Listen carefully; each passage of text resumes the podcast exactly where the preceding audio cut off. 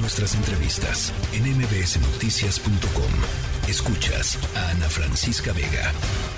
Bueno, ya les decía, Polonia ha confirmado que cayó en su territorio un misil de fabricación rusa eh, que mató además a dos personas. Informa que ha llamado a consultas al embajador de Rusia y la organización del Tratado del Atlántico Norte, la OTAN, se reunirá de emergencia para discutir lo que está sucediendo eh, en la región. Eh, grave, muy grave, este, este eventual ataque ruso a, Polonia. Y para platicar sobre los distintos escenarios que se vienen, está con nosotros y le agradezco enormemente a la doctora Beata Bonia, profesora de Relaciones Internacionales del TEC de Monterrey y, de hecho, nada más para dar el contexto, eh, embajadora de Polonia en México. Eh, durante cuatro años. Querida Beata, gracias por platicar con nosotros, gracias por ayudarnos a entender lo que está sucediendo por allá. Buenas noches, Ana Francisca, un gusto saludarte. A ver, ¿por dónde le, por dónde quieres eh, arrancar, Beata? Porque pues las cosas muy complicadas con este ataque. A ver, desde desde el primer ataque e invasión rusa, todo el argumento era eh, que no pase la línea de la OTAN, ¿no? Porque en el momento en el que pasa la línea de la OTAN, las cosas este, es como pasar, digamos, de un grado a grado cinco en términos de la peligrosidad y, en fin. Sí, así es, efectivamente, este, porque de hecho, pues Polonia es parte de la Alianza Atlántica, es un país miembro de la, de la OTAN y cualquier ataque eh, desde fuera a algún país miembro de la Alianza Atlántica, pues puede provocar eh, la apertura, llamémoslo así, del artículo 5, o sea, puede provocar la respuesta colectiva en defensa eh, del país eh, que fue atacado. Entonces, en ese contexto sí hay mucha cautela y justamente hoy que cayó este misil, que hoy ya se confirmó que es ruso, de producción rusa, en el territorio polaco, pues la verdad es que desde ese momento se han empezado a celebrar varias reuniones en el contexto de Polonia eh, de primer ministro, de presidente, eh, obviamente hablando de temas de seguridad. Se decidió también eh, subir la alerta de las Fuerzas Armadas polacas, se está monitoreando el territorio, el espacio aéreo de Polonia y al mismo tiempo pues realizando de forma más profunda investigaciones sobre este acontecimiento.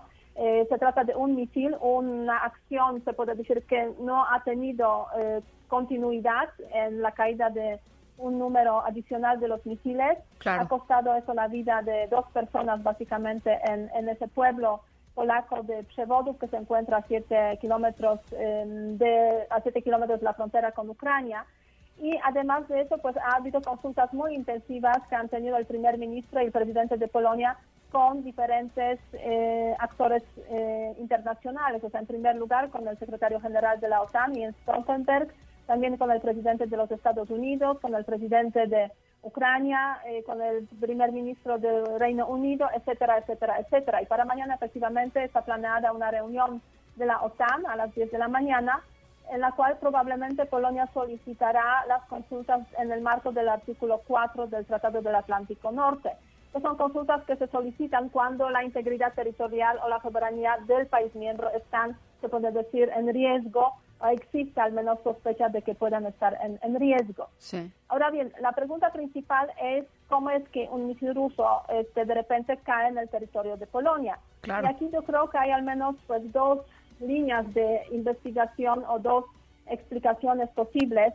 Eh, la primera es que fue un accidente, ¿no? Recordemos que justamente hoy eh, por la tarde, Rusia ha lanzado un centenar de misiles al territorio de Ucrania eh, en respuesta básicamente a la participación del presidente Zelensky en, eh, el foro del G20.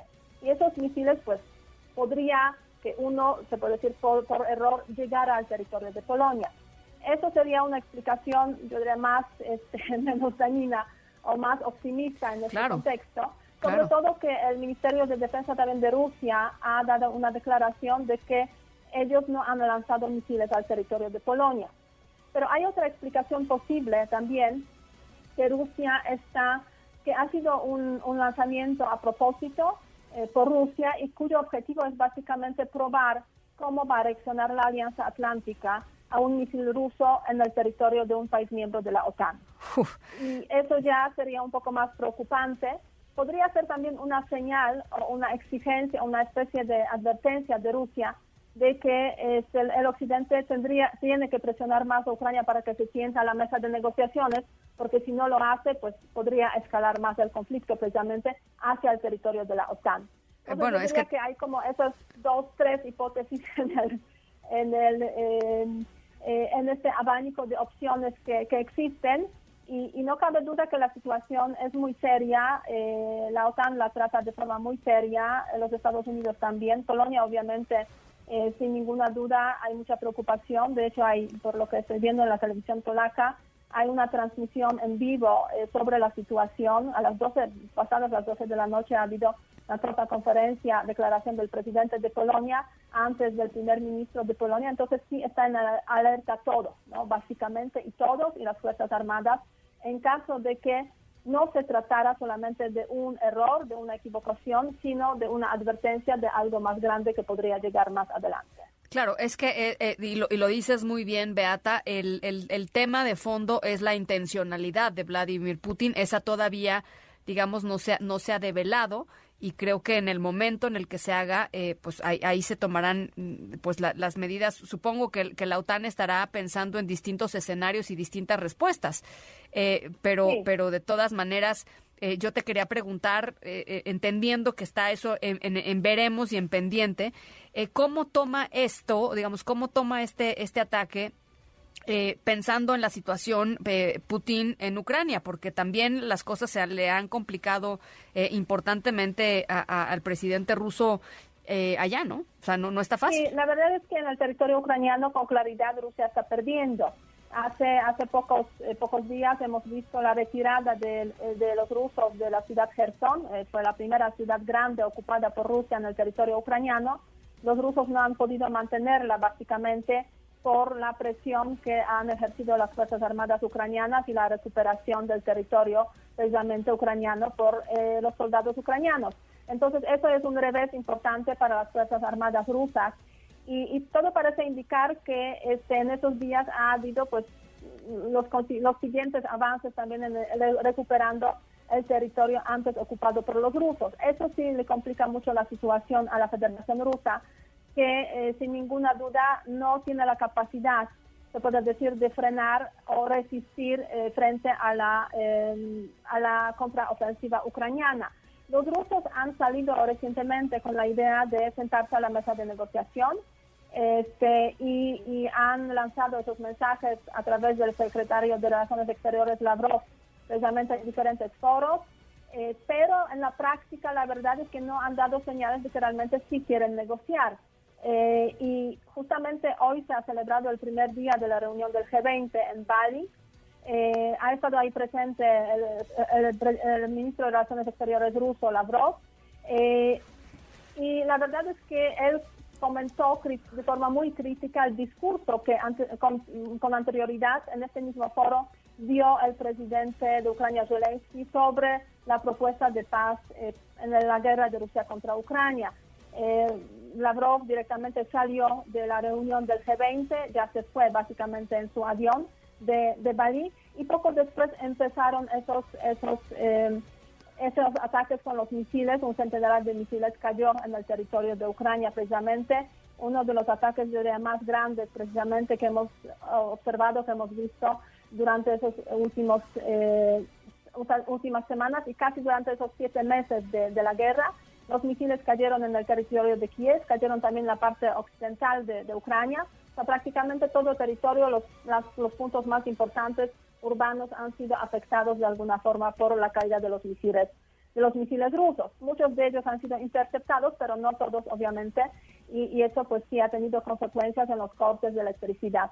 Entonces la situación para Rusia es difícil, que con esas medidas de, eh, se puede decir, eh, de, sobre todo el uso de los misiles o los drones, pues está intentando desestabilizar la vida diaria de los ucranianos, pero no tiene la capacidad al mismo tiempo de mantenerse en el frente, de mantener, digamos, las ganancias que han tenido los grupos en el frente ucraniano. Ahora, finalmente, preguntarte, eh, Beata, porque eso también está sobre la mesa, eh, Ucrania desde hace, pues desde que empezó la invasión rusa, ha estado pidiendo eh, enfáticamente y cada vez más desesperadamente la participación de la OTAN en el conflicto, ¿no? La, participación abierta, este, y, y, la OTAN pues se ha, se ha, mantenido al margen porque no había habido hasta el momento una provocación de, este tipo. Eh, y, digamos, una de las teorías que también está por ahí en el aire, eh, que no digo que sea, digamos, cierta o no, pues, pero una de las teorías es, a ver, esto puede, esto puede haber sido incluso un, tema provocado por eh, el propio eh, eh, gobierno ucraniano o el propio régimen ucraniano para forzar a la OTAN a participar o a entrar eh, ya en defensa total y absoluta de Rusia, lo cual escalaría muchísimo el conflicto. ¿no? Sí, no, mira, la OTAN ha sido muy cautelosa, efectivamente, ha intentado mantenerse al margen de esta guerra, o sea, no ha habido como, se puede decir, actividad directa, y la OTAN seguirá manteniéndose al margen de esta guerra siempre y cuando no va a haber obviamente ataques directos a los países de la OTAN. en ese sentido, por lo que yo veo con este, este misil en el territorio de, de Polonia, eh, me da la sensación que, bueno, uno de dos, o es un error, lo cual pues la verdad es que quizás parece poco probable, más bien es una prueba para ver, este, Rusia quiere probar básicamente cómo reaccionar a la Alianza Atlántica y quizás de alguna forma pues que la Alianza Atlántica presione o el Occidente en general presione a Ucrania para que se sienta a la mesa de negociación. Eh, no creo que Rusia eh, quiera involucrarse en la guerra eh, contra la Alianza Atlántica, sería efectivamente otra ya dimensión de la guerra, otra Tremenda. Tremenda. me parece que Ucrania podría generar ese tipo de provocaciones. que la verdad es que serían muy fácilmente detectables ¿no? en, ese, en ese contexto y con esas pequeñas provocaciones, incluso si tuvieran lugar, la verdad es que eso no convertiría esas provocaciones en la causa de la guerra, me da la sensación también. Bueno, entonces, eh, finalmente, nada más eh, decirlo, en los próximos días hay que estar atentos a qué, Beata. Pues eh, la reunión de mañana de la Alianza Atlántica, en la, en la, cual probablemente Polonia solicitará las consultas y después vamos a tener las consultas en primer lugar. Y en segundo lugar, Polonia solicitó eh, la explicación detallada e inmediata al embajador de Rusia acreditado en Polonia de esta situación, o sea, porque un misil ruso de repente aparece en Polonia y además mata a dos personas. Entonces yo creo que aquí también este, la respuesta del embajador de Rusia va a ser muy, muy importante, muy relevante para ver hacia dónde vemos esta, el desarrollo de la situación. Bueno, pues eh, importantísimo. Gracias por esta, por esta primera lectura, eh, Beata, y estamos en comunicación. Ojalá lo podamos seguir conversando en los próximos días. Así es, muchas gracias y buenas noches. Gracias. Noticias.